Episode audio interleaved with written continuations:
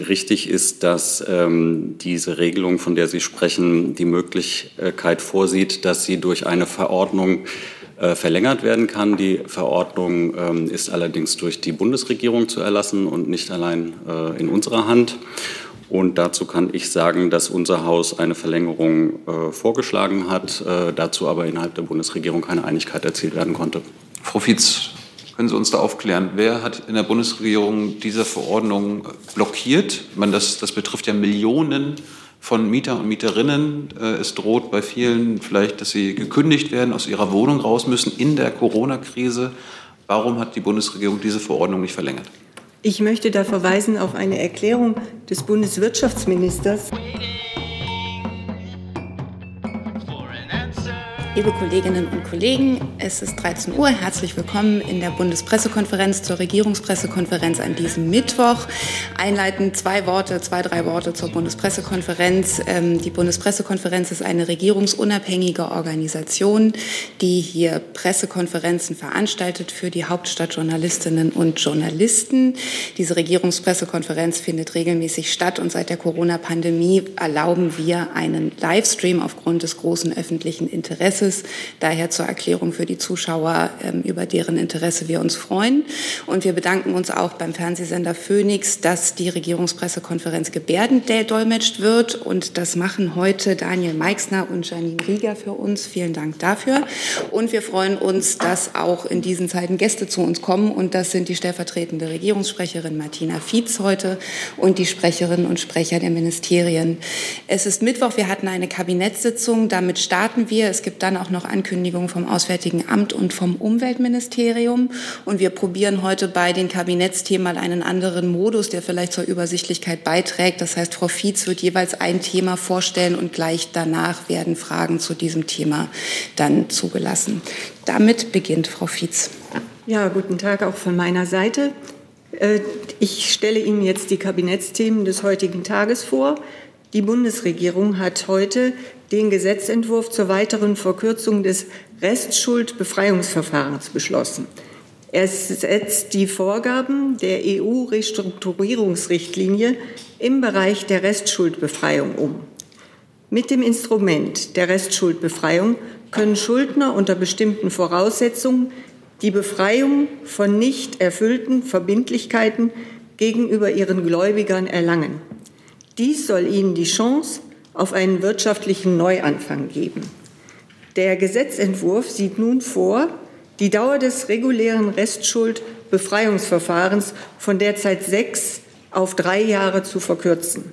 Eine volle Entschuldung soll damit nach drei Jahren möglich sein, ohne dass diese an die Erfüllung einer Mindestbefriedigungsquote der Gläubiger und die Begleichung von Verfahrenskosten gebunden ist. Das soll für unternehmerisch tätige Personen wie auch für überschuldete Verbraucherinnen und Verbraucher gelten. Wie bisher müssen Schuldner umfangreiche Offenlegungs- und Mitwirkungspflichten erfüllen, um ihre Restschuldbefreiung erlangen zu können. Die Verkürzung der Verfahrensdauer ist für alle Verfahren vorgesehen, die ab dem 1. Oktober 2020 beantragt werden. Gerade mit Blick auf die wirtschaftlichen Folgen der Corona-Pandemie erscheint es uns angezeigt, dass redliche Schuldner dadurch schneller die Möglichkeit für einen Neuanfang erhalten. Die Regelung ist Teil des Konjunktur- und Krisenbewältigungspaktes der Bundesregierung. Das wäre es an dieser Stelle. Gibt es dazu Fragen? Das sehe ich nicht. Liebe Hörer, hier sind Thilo und Tyler. Jung und Naiv gibt es ja nur durch eure Unterstützung. Hier gibt es keine Werbung, höchstens für uns selbst. Aber wie ihr uns unterstützen könnt oder sogar Produzenten werdet, erfahrt ihr in der Podcast-Beschreibung. Zum Beispiel per PayPal oder Überweisung. Und jetzt geht's weiter. Dann machen wir mit dem nächsten Thema weiter. Dann kommen wir zu Thema 2. Da geht es um die Änderungen äh, zur, zum Gesetz äh, des Arzneimittelgesetzes. Die Bundesregierung hat heute neue Regeln zum Antibiotika-Einsatz bei Nutztieren beschlossen. Es handelt sich um technisch-administrative Änderungen, die überwiegend Halter von Masttieren betreffen. Sie basieren auf einer im Juni 2019 vorgelegten Evaluation der 16. Novelle des Arzneimittelgesetzes. Mit dieser Novelle wurde 2014 ein Antibiotika-Minimierungskonzept eingeführt. Mit den Änderungen wird ein nachhaltiger Beitrag zur Verbesserung des gesundheitlichen Verbraucherschutzes geleistet. Sie dienen der noch besseren Prävention der Ausbreitung von Antibiotikaresistenzen aus der Nutztierhaltung und der Verbesserung der Qualität der Daten, die aufgrund des Antibiotika-Minimierungskonzeptes erhoben werden. Unter anderem wurden folgende Neuerungen beschlossen. Tierhalter müssen künftig nicht nur melden, wenn sie antibakteriell wirksame Arzneimittel verwenden, sondern sind auch zur Meldung verpflichtet, wenn sie solche Arzneimittel nicht anwenden. Zusätzlich zur Anzahl der Behandlungstage ist nun auch das Anwendungs- und Abgabedatum des Arzneimittels anzugeben. Des Weiteren wird dem Bundesinstitut für Risikobewertung ermöglicht, die im Rahmen des Antibiotika-Minimierungskonzeptes erhobenen Daten auch über die Evaluierung hinaus weiterhin auszuwerten. Alle Neuerungen tragen dazu bei, die Entwicklung von Antibiotikaresistenzen besser einzuschätzen. Außerdem können Tierhalter künftig auch auf elektronischem Wege die Einhaltung tierärztlicher Behandlungsanweisungen melden. Das war bisher nur schriftlich möglich. Durch den geringeren Zeitaufwand wird die Wirtschaft trotz der gestiegenen Meldepflichten um fast zwei Millionen Euro entlastet. Eine Frage dazu von Herrn Jung. Mich würde interessieren, warum Antibiotika überhaupt nicht, also an, an sich nicht verboten wird bei der Massentierhaltung. Warum soll das jetzt minimiert werden? Vielleicht kann die Kollegin vom BMEL dazu Stellung nehmen. Warten wir kurz den Sitzwechsel ab.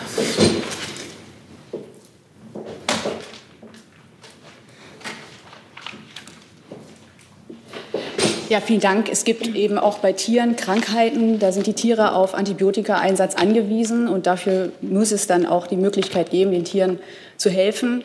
Und äh, das Thema Reserveantibiotika ist ja auch ein wichtiges Thema.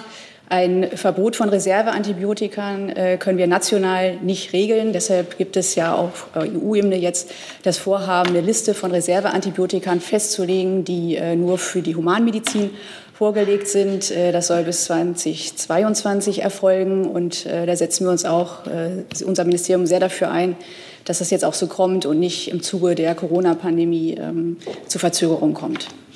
Dass Antibiotika eingesetzt werden, um Krankheiten vorzubeugen bzw. zu bekämpfen, ist ja klar. Aber diese Krankheiten bei der Massentierhaltung entstehen ja dadurch, dass es Massentierhaltungen sind. Warum, nochmal, warum verbietet man nicht den Einsatz von Antibiotika an sich. So bekämpft man ja dann auch die Massentierhaltung, die Sie ja bekämpfen wollen. Ja, also die, äh, den Einsatz von Antibiotika, wie gesagt, können wir jetzt nicht einfach so verbieten, weil das auch den Tieren vorbehalten werden muss. Und äh, die anderen Infos habe ich Ihnen schon gegeben. Herr Jessen? Ähm, Sie haben äh, gesagt, dass zum einen der Einsatz von Antibiotika detailliert gemeldet werden muss, aber auch der Nichteinsatz. Äh, wie habe ich mir das vorzustellen äh, und warum äh, ist das jetzt Vorschrift? Denn das bedeutet ja eine generelle Meldepflicht für jeden Tierhalter, oder? Genau, das ist praktisch eine Meldeverschärfung, damit wir noch einen besseren Überblick bekommen. Also das kann ja auch passieren, dass ein Tierhalter das mal vergisst oder eben nicht meldet. Und mit dieser Pflicht äh, zur Nullmeldung ähm, wollen wir einfach einen noch detaillierteren, noch besseren Überblick bekommen und eine bessere Datengrundlage haben. Also es ist sozusagen das Zumachen eines Vergessenstürchens. Ja, wie auch immer Sie das formulieren möchten. Das ist jedenfalls ein wichtiger Schritt äh, und das, was wir schnell tun können, um das System zu verbessern. Und das wollen wir jetzt eben zeitnah tun. Weitere Fragen dazu sehe ich nicht. Dann machen wir mit dem nächsten Kabinettsthema. Genau, dann kommt das nächste Thema. Das Bundeskabinett hat heute außerdem die nationale Demenzstrategie beschlossen. 1,6 Millionen Menschen in Deutschland sind an Demenz erkrankt. Die Zahl der Betroffenen wird weiter steigen und könnte 2050 bei etwa 2,8 Millionen liegen. Ziel der nationalen Demenzstrategie ist es, das Leben von Menschen mit Demenz und ihren Angehörigen nachhaltig zu verbessern. Konkret geht es darum, Strukturen zur gesellschaftlichen Teilhabe von Menschen mit Demenz an ihrem Lebensort aus- und aufzubauen. Denn es ist wichtig, dass Menschen mit Demenz in der Mitte der Gesellschaft bleiben und sich ihre Selbstständigkeit so lange wie möglich erhalten können. Außerdem wollen wir Betroffene und ihre Angehörigen stärken, zum Beispiel durch noch bessere Beratung und Gesundheitsvorsorge, auch für die Angehörigen, und eine bessere Vereinbarkeit von Pflege und Beruf. Die medizinische und pflegerische Versorgung von Menschen mit Demenz wollen wir weiterentwickeln, sowie mehr exzellente Forschung zu Demenz fördern. Innerhalb der Demenzstrategie wurden 27 Ziele formuliert und rund 160 Maßnahmen vereinbart. Dazu gehören beispielsweise die Einrichtung von Vorortnetzwerken. In diesen lokalen Netzwerken entstehen Angebote der Beratung und Unterstützung für Betroffene und Angehörige.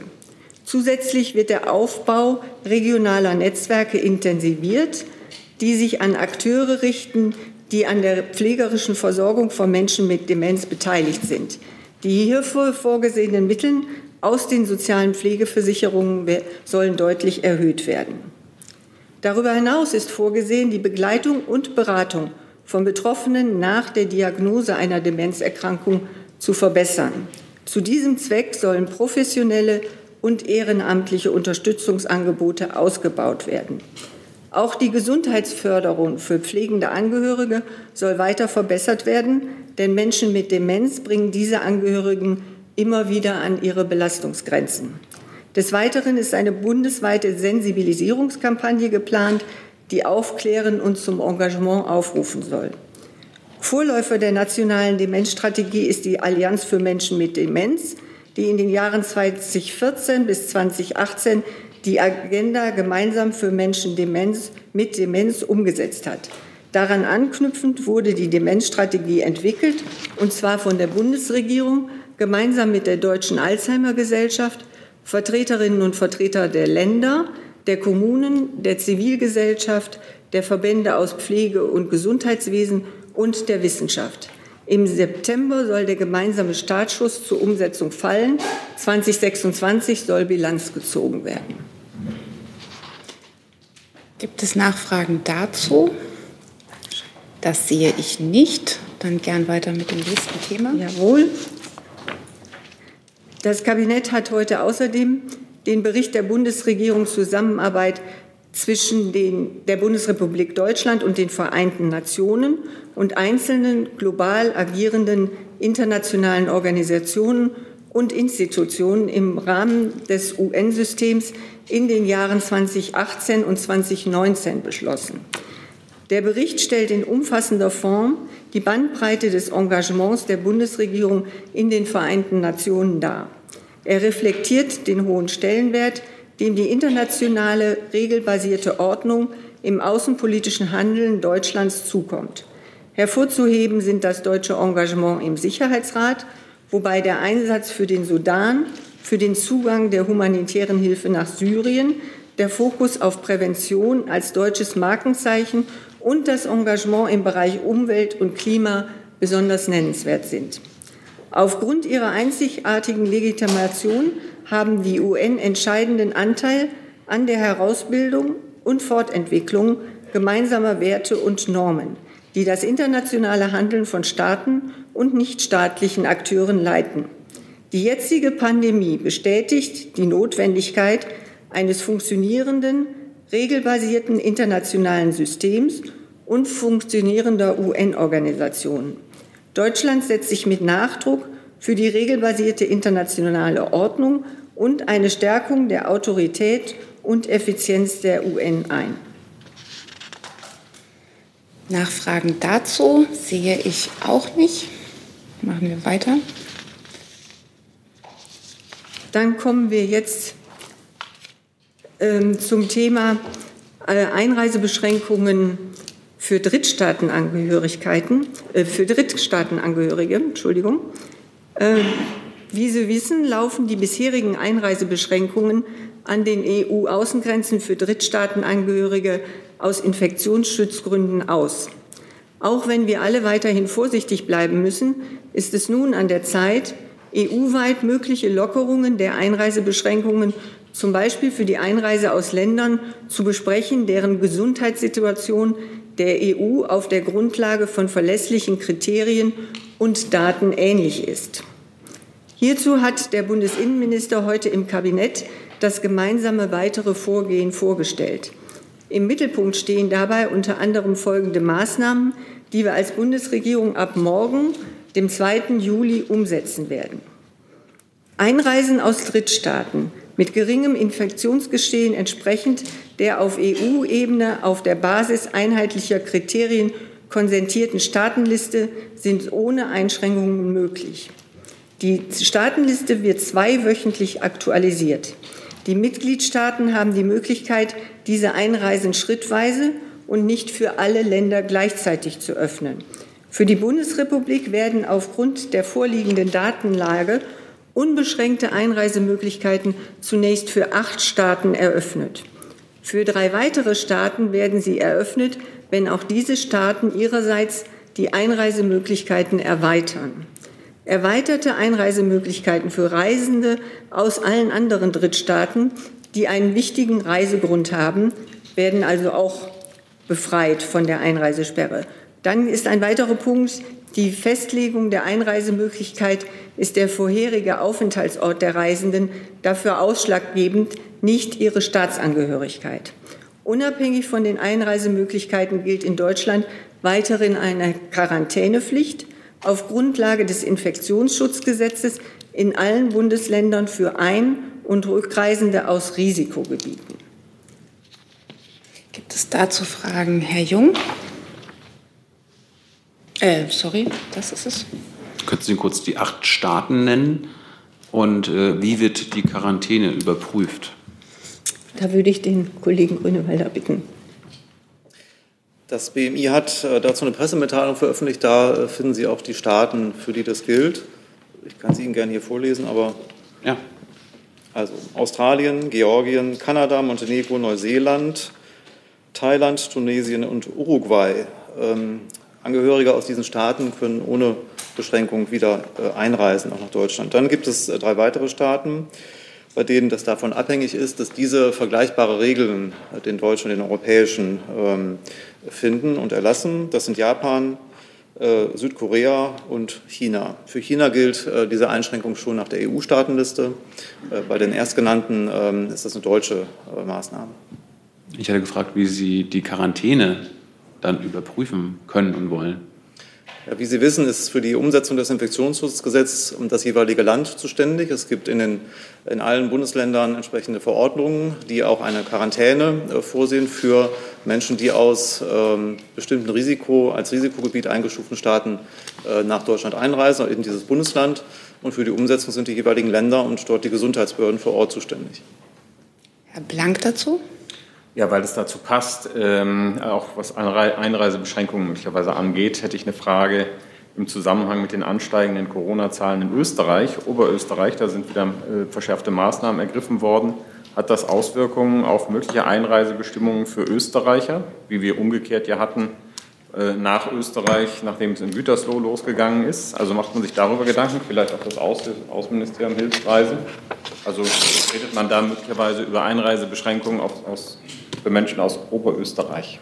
Also hier ging es heute jetzt erstmal im Kabinett um Einreisebeschränkungen, die Lockerung von Einreisebeschränkungen für Menschen aus EU-Drittstaaten. Wie Sie wissen, ähm, gilt in, innerhalb von Europa äh, der freie äh, Reiseverkehr. Ähm, wir haben äh, gerade erst äh, die vorläufig angeordneten Binnengrenzkontrollen, die uns erforderlich schienen, um die Infektionszahlen zu reduzieren und auch Infektionswege nach Deutschland aus dem europäischen Ausland zu verhindern, äh, gerade auslaufen lassen und es besteht im Moment keine Absicht, das äh, wieder rückgängig zu machen. Allerdings beobachtet die Bundesregierung das Infektionsgeschehen nicht nur in Deutschland, sondern auch äh, außerhalb von Deutschland sehr genau. Und ähm, die Quarantäneregelungen der Bundesländer, die ich gerade angesprochen habe, ähm, bieten ja hier auch Möglichkeiten, dass man bei Einreisen aus einem ähm, Land mit erhöhter Infektionszahl dann eine Quarantäne verpflichtend macht. Die ähm, Grenze liegt äh, im Moment nach meinem Wissen immer noch bei 50 äh, Fälle auf 100.000 Einwohnern in den letzten sieben Tagen. Äh, und wer aus so einem Risikogebiet zurückreist, muss sich in Quarantäne begeben. Das hat aber keine Auswirkung bisher auf das Einreiseregime. Ja, um da gleich anzuschließen, eine Nachfrage. Ähm, also um was das Kabinett heute beschlossen hat, das weiß ich schon. Aber äh, Österreich ist ja schon deswegen interessant, weil es da innerhalb von 24 Stunden 104, 107 neue Corona-Fälle gegeben hat in diesem Bereich. Äh, deswegen nochmal ganz konkret, ähm, also mögliche Quarantäneregelungen für Oberösterreich, über die wird nicht nachgedacht. Nein? Ich möchte noch mal unterstreichen, dass wir unterscheiden müssen zwischen Reisebeschränkungen, Einreiseregelungen, dafür ist der Bund zuständig, und den Quarantäneregelungen. Dafür sind die Länder auf Grundlage des Infektionsschutzgesetzes zuständig. Und dazu habe ich eben Stellung genommen. Das heißt, die haben auch keine Information darüber, ob Länder eine ähm, Quarantäne, eine geänderte Quarantäneregelung planen für Oberösterreich. Wie gesagt, die Länderregeln äh, richten sich meist nach der Musterverordnung äh, des BMI, haben sich dort hier angelehnt und danach ist es äh, vorgesehen, dass bei über 50 Fällen pro 100.000 in den letzten sieben Tagen eine Quarantäne gilt. Mir ist nicht bekannt, dass diese äh, Länderverordnungen jetzt aktuell geändert werden. Wenn ich äh, noch kurz ergänzen darf, ähm, würde ich gerne sagen oder unterstreichen, was wir ähm, auch schon vorher mal gesagt haben. Reisen in Europa in Corona-Zeiten, also auch in Europa, ist mit Risiko behaftet. Wir leben in einer Pandemie. Die Pandemie ist nicht vorbei. Und Bürgerinnen und Bürger, die reisen, sei es innerhalb von Deutschland, sei es innerhalb von Europa, ähm, sind aufgefordert, sich informiert zu halten über das Geschehen, Infektionsgeschehen äh, vor Ort. Und äh, vollkommen unterstützend, was das BMI gerade gesagt hat. Die staatlichen Maßnahmen sind das eine, da gucken wir uns an. Aber natürlich sind auch die Bürgerinnen und Bürger gefordert, sich zu informieren und dann zu entscheiden, gehen sie Risiken ein äh, oder nicht. Die Reise- und Sicherheitshinweise vom Auswärtigen Amt werden nach bestem Wissen und Gewissen laufen aktualisiert. Das ist ein Anhaltspunkt. Nichtsdestotrotz sollten Bürgerinnen und Bürger sich auch äh, vor Ort informieren äh, in die Gebiete, in die sie reisen wollen, um da einfach auf dem Laufenden zu sein und selbst einschätzen zu können, welches Risiko sie eingehen wollen oder auch nicht. Jetzt hat aber trotzdem erst Herr Jessen noch eine Frage. Dann kommen Sie gerne noch mal dran. Ja, Lernfrage. Äh, Herr Grünewälder, woher wissen denn die Bundesländer, ähm, ob sich in ihren Grenzen, sagen wir ein Teil oder Neuseeländer auffällt, müssen die Drittstaatler sozusagen, wenn sie nach Deutschland einreisen, angeben, in welches Bundesland sie reisen oder woher kommt der Informationsstand? Denn wie Sie sagen, die Bundesländer wären dann ja für Quarantäneeinhaltung zuständig. Also wie ist da der Informationsweg? Fragen zur Umsetzung der Quarantäneverpflichtung aus den Länderverordnungen müssen Sie am besten äh, an die Länder richten. Ähm, da kann ich von hier äh, wenig zu beitragen. Ja, aber die äh, nochmal die Einreise. Woher weiß ein äh, Bundesland, das Gesundheitsministerium eines Bundeslandes, bei uns halten sich so und so viele Menschen aus Thailand aus oder äh, auf, aus Neuseeland? Woher wissen die das? Das Wissen ist ja die Voraussetzung dafür, dass sie dann aktiv werden können. Also insofern es um Einreisen aus äh, Nicht-EU-Staaten, also aus Drittstaaten geht, ähm, ist die äh, Bundespolizei für die äh, Kontrolle an den Außengrenzen, den deutschen Außengrenzen zuständig. Das sind äh, also in der Regel Flughäfen oder auch äh, Binnenhäfen. Und ähm, dort gibt es ja Einreisekontrollen. Und in deren Zuge wird festgestellt, äh, woher die Person gerade einreist. Ja, und wie erfahren dann die Bundesländer davon?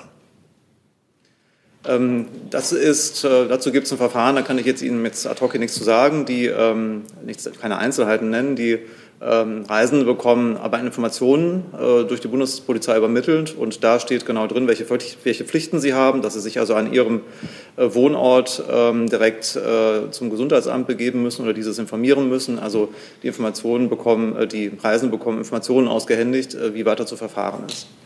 Und es ist dann Aufgabe der Gesundheitsbehörden vor Ort, das dann umzusetzen. Herr Blank nochmal. Ja, eine Nachfrage, eine kurze an Herrn Breul. Ist denn geplant, die Reisehinweise für Österreich wegen dieser ansteigenden Zahlen in Oberösterreich zu verändern? Ja, die, äh, also grundsätzlich gibt es keine Planung für Änderungen bei Reise- und Sicherheitshinweisen, sondern sie bilden unseren aktuellen Kenntnisstand wieder. Ähm, und selbstverständlich wird das Infektionsgeschehen vor Ort auch dort wiedergespiegelt. Ähm, also von daher schauen Sie online oder in der App und Sie finden immer die aktuelle Information unserer aktuellen Kenntnisstand. Weitere Fragen zu dem Thema sehe ich nicht. Gibt es noch weitere Kabinettsthemen? Ja, es gibt noch ähm, ein Kabinettsbeschluss im Umlaufverfahren von gestern, der Ihnen aber in weiten Teilen schon bekannt sein dürfte. Darum sage ich es jetzt mal einfach nur ganz kurz.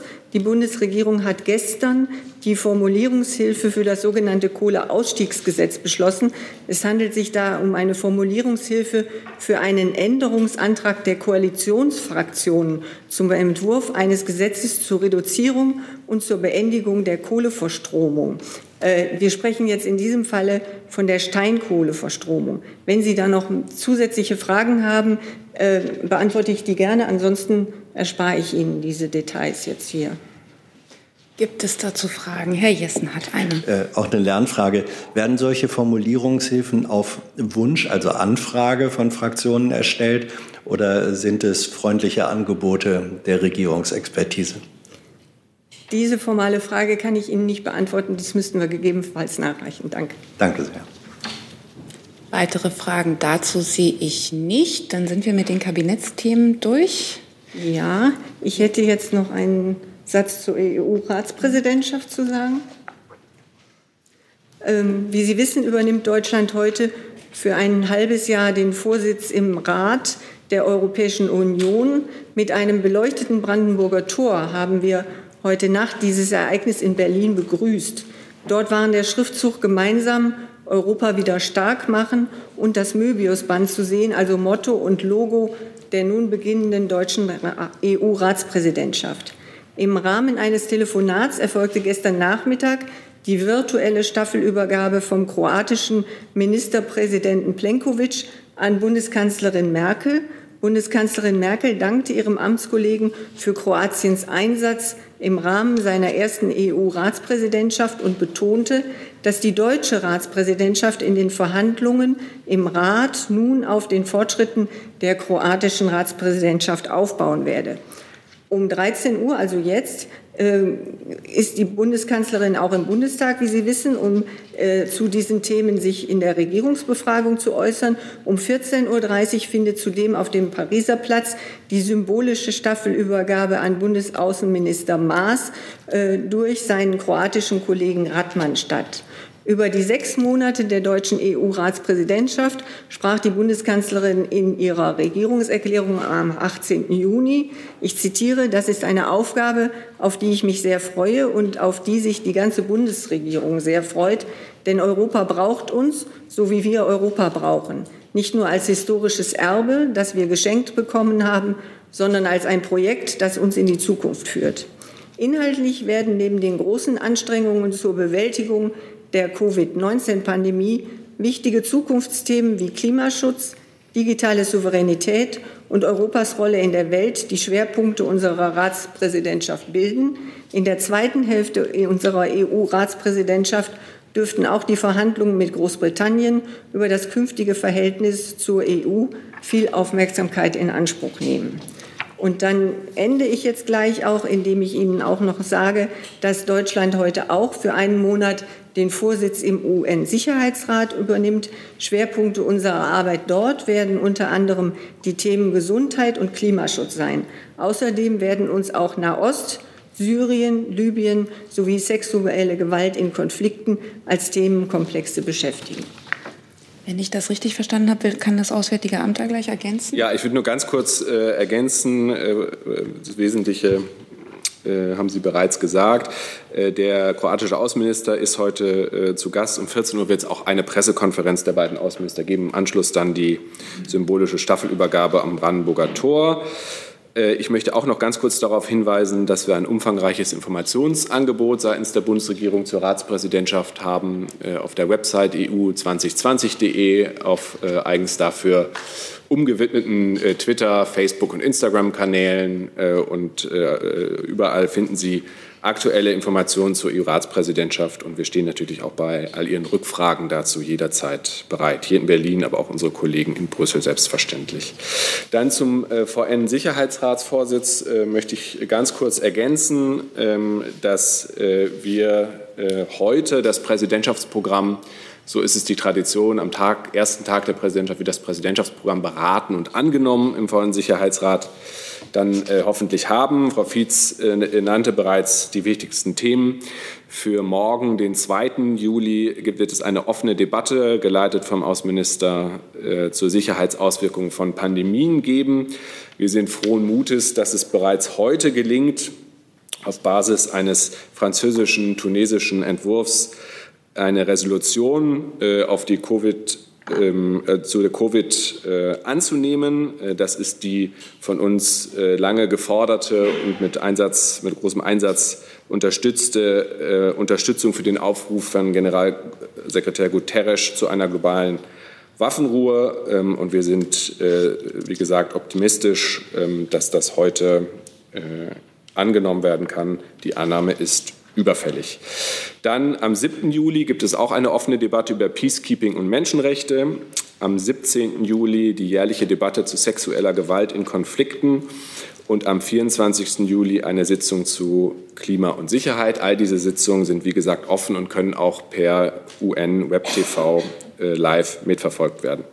Daneben stehen natürlich die konkreten Krisen äh, im Vordergrund äh, und der Wunsch, auch während der deutschen Präsidentschaft im Sicherheitsrat äh, einen Beitrag zur politischen Konfliktlösung beizutragen. Äh, einmal das Thema Syrien natürlich, da ist das Thema der berühmt-berüchtigten Cross-Border Resolution wieder auf der Agenda. Die muss bis zum 10. Juli erneuert werden. Äh, dann die Lage in Libyen. Da werden wir am 8. Juli das Thema auf die Tagesordnung setzen. Außenminister Maas wird diese Sitzung leiten. Und die Sitzung soll auch den Teilnehmern der Berliner Konferenz offenstehen und ein halbes Jahr nach der Konferenz Gelegenheit für eine erste Zwischenbilanz bieten. Und wir zählen darauf, damit einen wichtigen und nötigen Impuls für den Prozess setzen zu können. Das Thema Israel wird uns vermutlich auch beschäftigen. Äh, daneben Jemen, Kolumbien, Zentralasien und Westafrika. Äh, also Sie sehen ein anspruchsvolles Programm, viel Arbeit und Verantwortung für die deutsche Bundesregierung. Dann würde ich die beiden Komplexe EU-Ratspräsidentschaft und UN-Sicherheitsrat zusammenziehen, dazu fragen. Herr Jung. Herr Breul, ich fand es ganz interessant, dass Sie bei Israel nicht sagen, dass Sie da irgendwas auf die Tagesordnung bringen. Wie kommt das? Äh, wird die Bundesregierung vielleicht eine Resolution zu den Annexionsplänen einbringen? Äh, wie wollen Sie mit der Annexion verfahren? Naja, äh, zunächst mal äh, sind wir ja im Moment äh, dem Stadium einer Ankündigung einer Ankündigung. Äh, und auf dieser Basis ist es schwierig, im äh, VN-Sicherheitsrat zu beraten. Äh, wir sind sehr besorgt über diese Ankündigung zu den Annexionen. Wir bleiben dem Ziel einer verhandelten Zwei-Staaten-Lösung unverändert verpflichtet. Das ist unsere Position. Die kennen Sie, die vertreten wir auch im VN-Sicherheitsrat. Und wie und wann der VN-Sicherheitsrat äh, dazu spricht, tagt und was auch immer dann am Ende dabei rauskommt, wird natürlich davon abhängen, äh, was tatsächlich passiert. Aber es ist ja interessant, Sie bringen viele Themen ein, selbstständig, bringen das auf die Tagesordnung, außer bei der völkerrechtswidrigen Annexion Israels.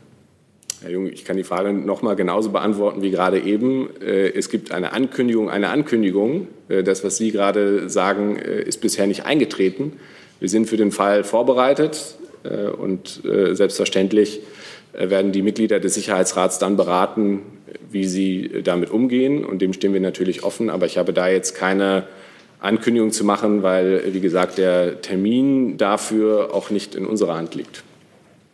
Weitere Fragen dazu, Herr Jessen? Ja, äh, Frau Fietz, hat die Kanzlerin in den vergangenen Tagen mit Herrn Netanyahu oder zum Beispiel mit Herrn Abbas von der Palästinenserseite telefoniert? Ähm, die Bundeskanzlerin hat zu diesem Thema bereits mit dem israelischen Ministerpräsidenten Netanyahu telefoniert, ja. Kürzlich, können Sie sagen, wann das war? Ich kann Ihnen nicht genau sagen, wann das war. Und Sie wissen ja auch, dass wir zu Einzelheiten solcher Gespräche keine weitere Auskunft geben. Gibt Weitere Fragen? Herr Jessen, eine letzte. Ja, ähm, vielleicht können Sie das Datum dennoch nachreichen, weil in gewissen manchmal ist eben ein Datum beinhaltet auch eine wesentliche Information. Wir schauen, ob wir das nachreichen können. Weitere Fragen dazu, dazu Herr Baumann? Zur Ratspräsidentschaft. Zur Ratspräsidentschaft. Kriegen Sie ein Mikro? Bei dem Thema sind wir noch, ja. Ja, passend zur Ratspräsidentschaft kam gestern ein Schreiben oder ein ähm, längerer Aufsatz der Münchner Sicherheitskonferenz äh, wurde veröffentlicht. Und ähm, der Tenor ist ja, dass Deutschland insbesondere wieder die Sprache der Kraft, der Macht, der Power äh, erlernen soll, damit es ein gutes Vorbild äh, für Europa ist und Europa praktisch als dieses Vorbild mitreißen kann für ein starkes Europa, das sich auch wieder gleichberechtigt in diesem Machtkonstrukt in der Welt positionieren kann. Ähm, wie sieht die Bundesregierung das? Wie positionieren Sie sich dazu?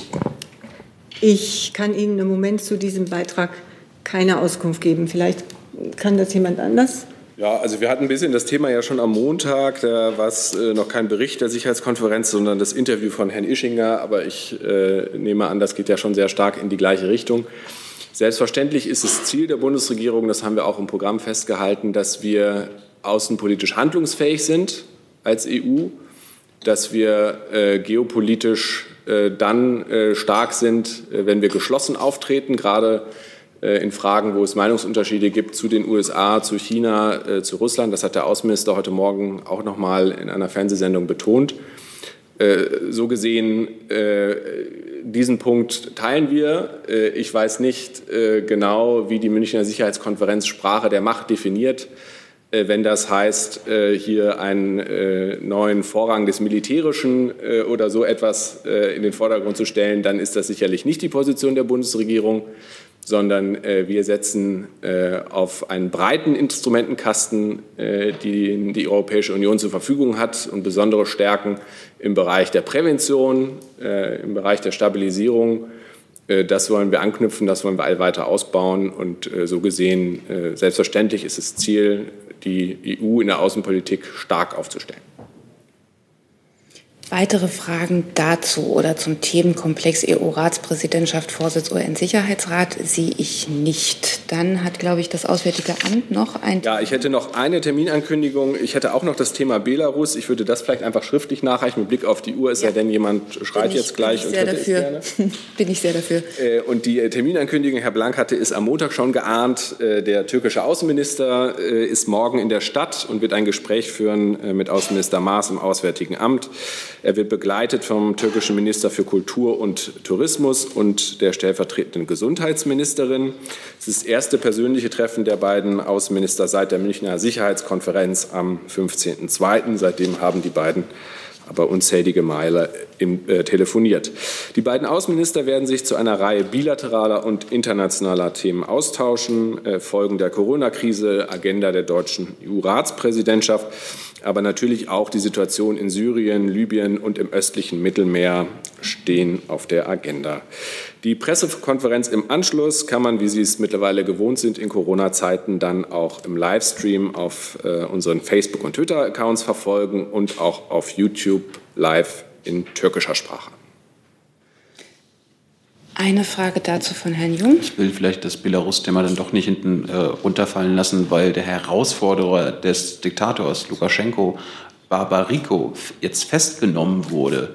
Wie bewertet die Bundesregierung das? Ja, also sehr gerne, Jung, dann äh, trage ich es vor. Wie gesagt, das hatte ich äh, auch aktiv vorgenommen, weil uns das Thema sehr wichtig ist. Wir beobachten die anhaltende Eskalation im Wahlkampf mit sehr großer Sorge. Die Verhaftung der potenziellen Kandidaten Barbariko und Tichanowski sowie die mögliche Nichtzulassung der Kandidatur Zepakalos und der Ermittlungen gegen ihn drohen die Durchführung von fairen und freien Wahlen in Belarus akut zu gefährden. Politisch motivierte Strafverfolgung zur Ausschaltung politischer Gegner ebenso wie die Nichtzulassung von Kandidaten, obwohl sie die Kriterien erfüllen, wären ein schwerer Rückschlag für Meinungsfreiheit, Demokratie und Rechtsstaatlichkeit in Belarus. Sorge bereitet uns auch, dass es bislang keine Einladung an OSZE, ODIR zur Wahlbeobachtung gibt. Die gemeinsame Wahlbeobachtung anerkannter Organisationen wie der OSZE tragen maßgeblich dazu bei, weltweit das Vertrauen in den Staat und demokratische Institutionen zu stärken. Wir unterstützen sie deshalb konsequent. Gibt es weitere Fragen dazu? Gibt es Fragen zum Treffen mit dem türkischen Außenminister? Das sehe ich nicht. Ach doch, ach, Entschuldigung, Herr Blank. Ja, nur eine Nachfrage, äh, obwohl es dann nicht Ihre Baustelle ist, Herr Breul. Äh, ist auch bekannt, ob die einen Termin, die, der türkische Besuch einen Termin beim RKI hat? Das ist mir nicht bekannt. Ich weiß nicht, ob eine der anderen. Also, also ich kann Ihnen nur von dem Bericht der beiden, äh, vom Termin der beiden Außenminister berichten. Das könnte vielleicht das Gesundheitsministerium wissen? Das Weiß es auch nicht? Okay, angekommen. Danke. Weitere Fragen dazu sehe ich jetzt wirklich nicht mehr. Trotzdem will ich jetzt auch dem Umweltministerium trotz fortgeschrittener Zeit noch die Möglichkeit geben. Dann mache ich es auch ganz kurz. Herzlichen Dank. Ähm, am 1. Juli übernimmt Deutschland eben nicht nur den Vorsitz äh, bei der EU-Ratspräsidentschaft, sondern, wie vielleicht eher weniger äh, Menschen wissen, für zwei Jahre auch den Vorsitz äh, der Ostsee-Meeresschutzkommission, kurz HELCOM genannt. Und dazu wird morgen im Bundesumweltministerium eine Auftaktveranstaltung mit unserer Ministerin Svenja Schulze stattfinden. Ähm, es, wird, es wird auch ähm, Grußbotschaften geben der Botschafterin Finnlands, der Ministerpräsidentin von Mecklenburg-Vorpommern, dem Ministerpräsidenten von Schleswig-Holstein und dem HELCOM-Exekutivsekretär. Und ich will nur kurz ähm, drei Stichworte ähm, zu dem, aus dem umfangreichen Programm nennen für die Schwerpunkte. Das ist einmal die Stärkung der regionalen Zusammenarbeit beim Meeresschutz, also das Verständnis aller Anrainerstaaten, ähm, die Ostsee als gemeinsames Meer zu verstehen, ähm, der Schutz und die Stärkung der marinen Biodiversität, also der Schutz von gefährdeten Arten und deren Lebensräumen und schließlich auch das Thema äh, Munitionsaltlasten im Meer. Äh, dazu wird im Anschluss auch noch diskutiert werden. Auch unser Umweltstaatssekretär Jochen Flassbart ähm, wird sich an der Diskussion beteiligen mit äh, einer Reihe von Expertinnen und Experten. Und ähm, das Format kennen Sie jetzt auch schon. Auch diese Veranstaltung wird per Livestream äh, auf der Seite des BMU zu verfolgen sein. Vielen Dank. Danke. Dazu Fragen, Herr Jessen? Ja, zu einem Thema, äh, das uns im vergangenen Sommer, glaube ich, äh, beschäftigt hat. Es gab Schweinswale, die getötet worden waren durch äh, Bundeswehrübungen. Hm, danach gab es dann eine ungeklärte Situation, die über die Feststellung der Todesursachen betreffen und die Kosten für die Untersuchung. Können Sie uns sagen oder gegebenenfalls nachliefern, was da im Laufe der Zeit herausgekommen ist? Also das, möchte das BVG zuerst? Okay. Ich möchte nicht den Rang, Sie können gerne starten, ich würde aber gerne noch was dazu sagen. Ja. Also wir können zum Stand der Obduktion nur sagen, dass diese ähm, leider aufgrund äh, der Corona-Situation immer noch anhalten. Also insgesamt, um eine Bewertung dieser Vorfälle vornehmen zu können, müssen ja insgesamt die 30 Schweinswale wirklich obduziert sein. Ähm, wie gesagt, aufgrund der Corona-Situation dauert, ähm, dauern die Untersuchungen leider noch an denn sie setzen die Nutzung von medizinischen Geräten, insbesondere äh, computertomografische äh, Geräte vor, also in Einrichtungen für die Humanmedizin. Und dadurch haben sich eben der, hat sich der Abschluss dieser Untersuchung erheblich verzögert. Ich will aber noch hinzufügen, dass für die Gesamtbewertung ähm, insgesamt äh, nicht nur die Obduktion dieser Schweinswale ähm, wichtig ist und deren Todesursache eben festzustellen, sondern äh, dass ähm, das Bundesamt für Naturschutz in der Gesamtbewertung auch noch zwei weitere Punkte ähm, äh, hinzufügen wird und Fragen klären wird, nämlich erstens, ähm, auf welcher Fläche in dem dortigen Naturschutzgebiet, wo die, ähm, wo die ähm, Sprengungen stattgefunden haben, ähm, wurde ein oder mehrmals ähm, mehr als 160 Dezibel Schall festgestellt. Und der dritte Punkt ist, äh, auch die Analyse der Anwesenheit von Schweinswalen genau in diesem Gebiet. Das kann man aufgrund von äh, Maßnahmen, die das Bundesamt für, für Naturschutz schon äh, lange eingerichtet hat, auch nachverfolgen. Also diese drei Punkte müssen insgesamt äh, untersucht werden. Und erst dann können wir leider erst ähm, insgesamt etwas zu der Bewertung sagen. Erlauben Sie mir die Möglichkeit, noch kurz auf Ihre Frage einzugehen, weil Sie so klar gesagt haben, dass die Marine die Schweinswale getötet hat. Ich möchte das mal ganz deutlich sagen. Äh, dass da noch Untersuchungen laufen. Also von daher würde ich Sie bitten, äh, auf Hypothesen oder Behauptungen, die in diesem Falle einfach nicht bewiesen sind, zu verzichten. Ich möchte auch ganz kurz noch mal im Zusammenhang erwähnen, dass uns sprich der Marine, ausdrücklich gedankt wurde vom Wasser- und Schifffahrtsamt, dass wir diese Minen beseitigen konnten. Denn auch das ist wichtig. Außer der Marine wäre da gar keiner zu in der Lage gewesen. Und es hätte erhebliche, erheblicher Schaden auch für die Seeschifffahrt stattfinden können. Das wird leider immer vergessen, so ein bisschen in der Diskussion ist mein Eindruck. Deswegen erwähne ich das noch. Also bitte in Ruhe erstmal die Ergebnisse abwarten, das Lagebild und dann werden wir weiterschauen. Nachfrage, Herr Jessen? Ja, Äh, es war ja auch kein endgültiges Urteil, aber die weiß nicht, ob, wie sehr Sie die Diskussion vom vergangenen Sommer präsent haben. Ähm, es gab eigentlich zu dem Zeitpunkt keine andere plausible Vermutung, als dass die Schweinswale an diesem Ort in der Häufigkeit äh, im kausalen Zusammenhang mit Minensprengungen und den erzeugten Druck- und Schall, Schallwellen ähm, gestorben sind. Das ist also eine, eine, belastbare Hypothese. Gerne warten wir natürlich äh, auf das Ergebnis. Herr Jessen, Herr Jessen ich äh, muss tatsächlich, ist, weil wir heute nicht okay, viel Zeit haben, alles, vielleicht ja, lieber schön. fragen als ja, gegenreden. Die, naja, äh, wenn einem sozusagen ein Vorwurf gemacht wird, halte ich es für legitim, darauf einzugehen. Ähm, die konkrete Frage ist, äh, wird es weiterhin in diesem äh, Gebiet und in welcher Form von Absprache Minensprengungen geben?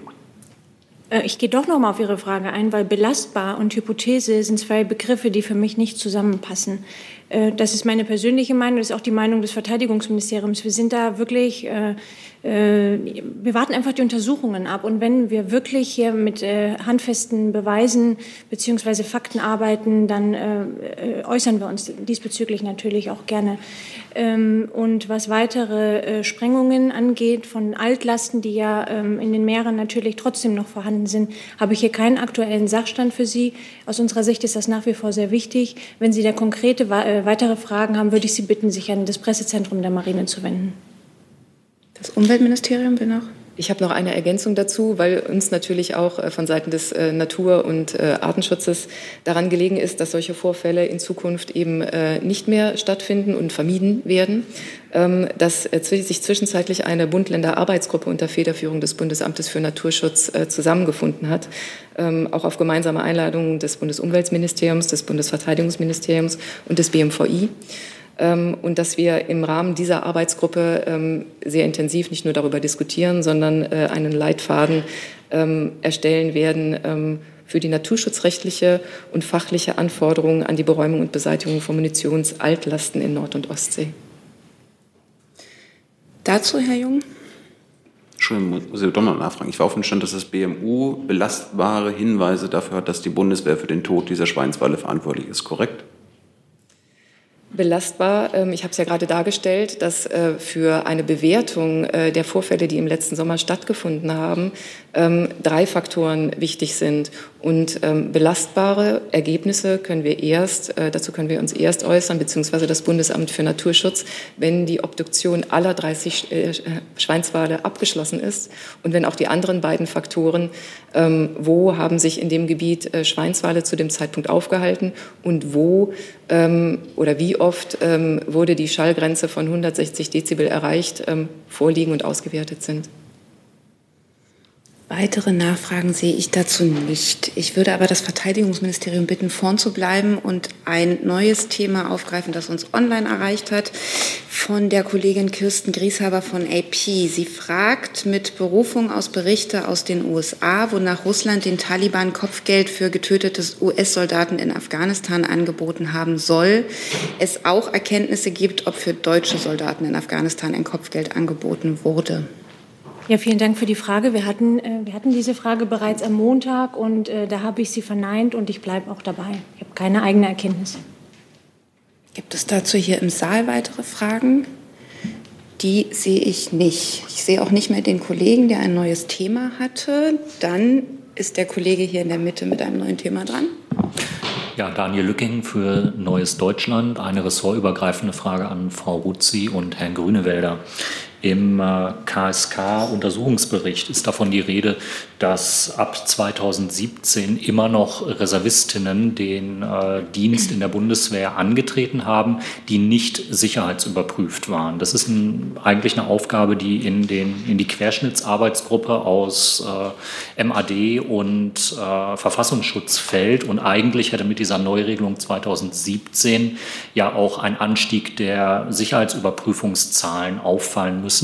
Kann das BMI ähm, erklären, warum das im Rahmen der Dienstaufsicht offenbar durchgerutscht ist? Und kann das BMVG erklären, wie viele Reservistinnen in der Bundeswehr ohne Sicherheitsüberprüfung im Einsatz gewesen sind? Ich würde gerne starten, weil das natürlich auch ein Thema ist, das im Moment sehr stark bewegt. Ich möchte Sie um etwas Geduld bitten. Die Verteidigungsministerin wird sich an dieser Stelle um 14.30 Uhr einfinden, um eine Pressekonferenz diesbezüglich zu halten. Da passt aus meiner Sicht Ihre Frage da auch rein. Und äh, entsprechend bitte ich um Verständnis, dass ich mich jetzt nicht vorher dazu äußere. Ähm, da muss ich einhaken, weil mir Herr Grünewälder bei dieser Veranstaltung fehlen wird. Das BMI ist ja da nicht präsent. Also für Sie, Herr Grünewälder, also eine Nachlieferung dieser Zahlen wäre äh, hilfreich und äh, gleiches gilt auch fürs BMVG. Es ist der Unterpunkt 59 im KSK-Bericht. Können Sie gleich was antworten oder liefern Sie es Ich nach? kann gucken, ob wir Ihnen was nachliefern können. Und ich sehe keine Nachreichung, weil ich Sie verwiesen habe auf die Pressekonferenz. Da haben Sie noch mal die Möglichkeit, die Frage zu stellen. Darauf kann ich auch verweisen. Deswegen sind wir auch unter diesem gewissen zeitlichen Druck heute. Trotzdem frage ich, hat jemand ähm, noch Fragen zu diesem Themenkomplex? Nein, dann ist Herr Blank mit einem neuen Thema dran. Ja, die Frage geht an Herrn Ewald vom Gesundheitsministerium. Es geht um Corona. Vielleicht nutze ich die, den Wechsel mal gerade, um schnell eine Antwort zu geben zum Thema Formulierungshilfen. Es entspricht ständiger Staatspraxis, dass die Bundesregierung bei der Gesetzgebungstätigkeit des Bundestages Hilfestellung leistet. Dies geschieht nicht nur in Form von Hintergrundvermerken durch die mündliche und schriftliche Beantwortung von Fragen einzelner Abgeordneter oder Fraktionen, sondern eben auch durch die Erarbeitung von Formulierungshilfen.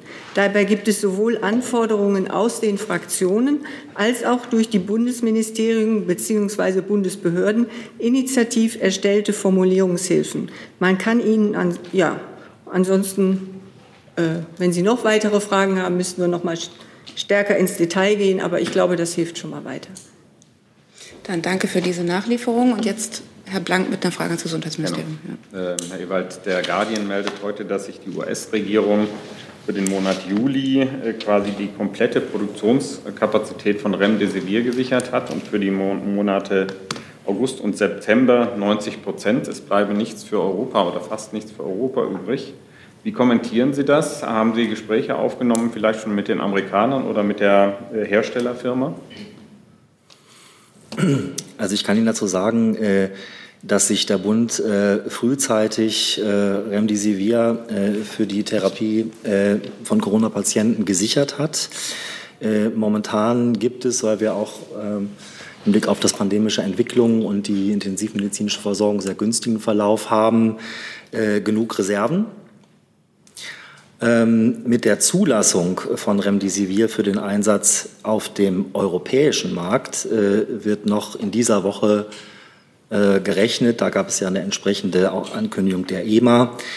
Äh, und mit dieser Zulassung ist auch die Verpflichtung verbunden, ähm, auch in einem angemessenen Umfang zu liefern. Und wir gehen aus, dass Gilead, das ist die Firma, die das Medikament herstellt, dieser Verpflichtung auch nachkommen wird. Ähm, können Sie etwas sagen zu den, ähm, wie Sie es gesagt haben, ausreichenden ähm, Rücklagen, die man da ähm, sich besorgt hat, schon vorher irgendwo? Also kann man da was über die, ähm, keine Ahnung, ähm, die Menge dieses Mittels sagen? Und zweitens, sind Sie im Gespräch dann mit Gilead oder verlassen Sie sich einfach darauf, dass die das von sich aus tun?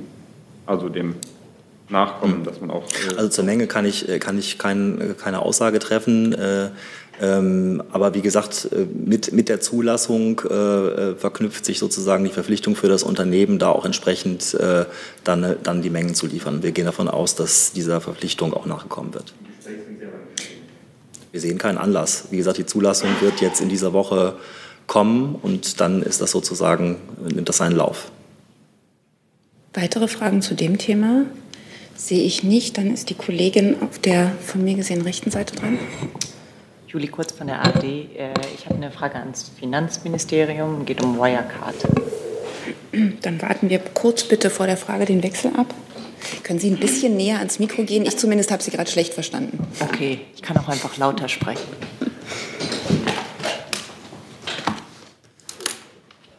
Die Frage ist, welche Konsequenzen will das Finanzministerium bezüglich der, äh, des BaFin äh, machen? Also werden da irgendwelche Konsequenzen folgen oder nicht? Ähm, der Minister hatte sich ja, Bundesfinanzminister Scholz hatte sich am Donnerstag ja ähm, sehr breit dazu geäußert. Er hat zum einen angekündigt, dass er das ganze Verfahren überprüfen will oder den ganzen Finanzmarkt, wie er aufgestellt ist in Bezug auf äh, Unternehmen wie Wirecard und ähm, dass der Skandal eine umfassende Aufklärung erfordert. Und zudem hat er auch gesagt, dass er in den kommenden Tagen ein Konzept äh, vorlegt, wie die äh, Ergebnisse dieser Prüfung, wo es eventuell Mängel gibt, ähm, wie diese beseitigt werden können. Also jetzt konkret nochmal auf das BaFin bezogen war das ja, ne? Also wie kann sich denn das BaFin in Zukunft, wie kann man sich denn überhaupt eine Zukunft vorstellen? Ähm, das ist damit eingeschlossen. Also der BaFin-Präsident hatte sich ja selbst geäußert und der Minister hatte dem BaFin-Präsidenten auch für diese Äußerungen gedankt und hat die, an ihn adressiert, dass er erwartet, dass die BaFin und auch Herr, ihr Präsident, Herr Hufeld, ähm, ähm, alles dazu tun wird, den Worten nun auch Taten folgen zu lassen. Und wie gesagt, ähm, es wird mit Nachdruck an einem Konzept gearbeitet, was alle eventuellen ähm, Shortcomings, jetzt um eine englische Terminologie zu nutzen, ähm, adressieren wird. Weitere Fragen dazu oder zum Themenkomplex Wirecard sehe ich nicht. Dann hatte Herr Jung auch noch ein neues Thema. Ja, zum Thema Mieterschutz. Ähm, es gab ja. An welches Ministerium, falls wir hier Ja, das äh, frage ich mich auch. Ich glaube, auf jeden Fall ist BMJV. Und Weil dann würden wir vielleicht noch kurz ja. den Sitzwechsel abwarten.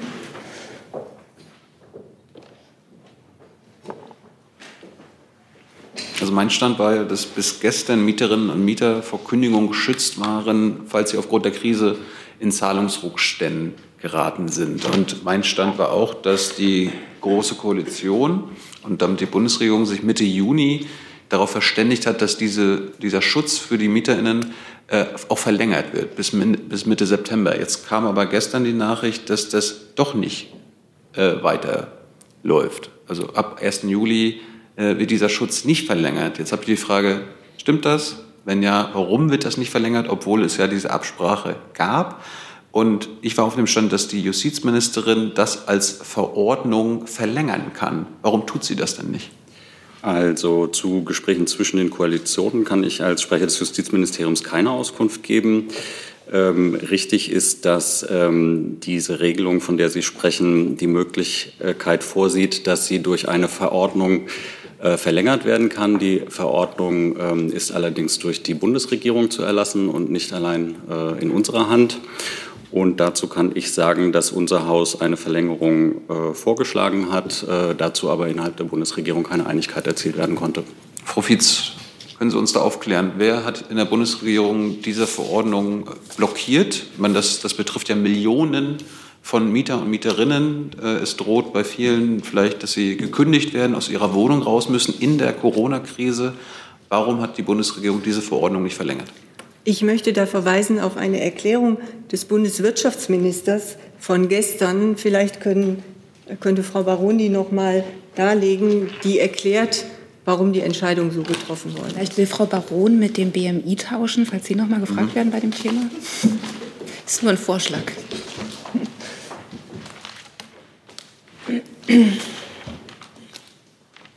Ja, ich kann gerne noch mal auf das verweisen, was der Bundeswirtschaftsminister zum Thema gesagt hat.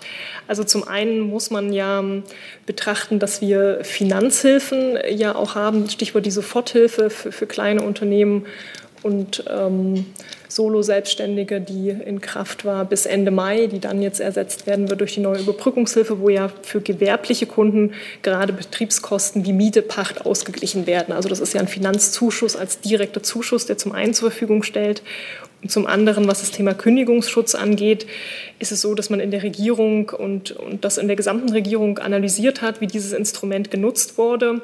Und man hat eben festgestellt, dass die Nutzung in der Praxis ähm, nicht so hoch war, sondern dass sich Mieter und Vermieter im Privatrechtsverhältnis in aller Regel einigen konnten in sehr vielen Fällen und damit äh, im Privatrechtsverhältnis gute Lösungen gefunden werden konnten. Plus, ich hatte am Anfang darauf hingewiesen, bei den Gewerbefällen gab es ja auch direkte Zuschüsse für Gewerbemieten, die geltend gemacht werden konnten. Herr Jessen dazu?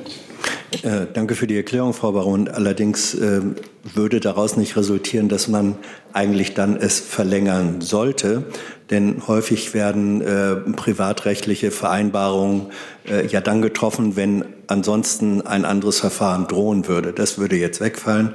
Und zum Zweiten, wenn Sie sagen, es wurde nicht so intensiv in Anspruch genommen, dann äh, entstünde doch gar kein besonders hohes zusätzliches Risiko, auch finanzielles Risiko für den Bund. Also nochmal die Frage, ähm, warum sperren sich äh, Ministerien, und so war es ja wohl, ähm, gegen den Vorschlag des Fachressorts? Das wollte das ja gerne, haben wir eben gehört.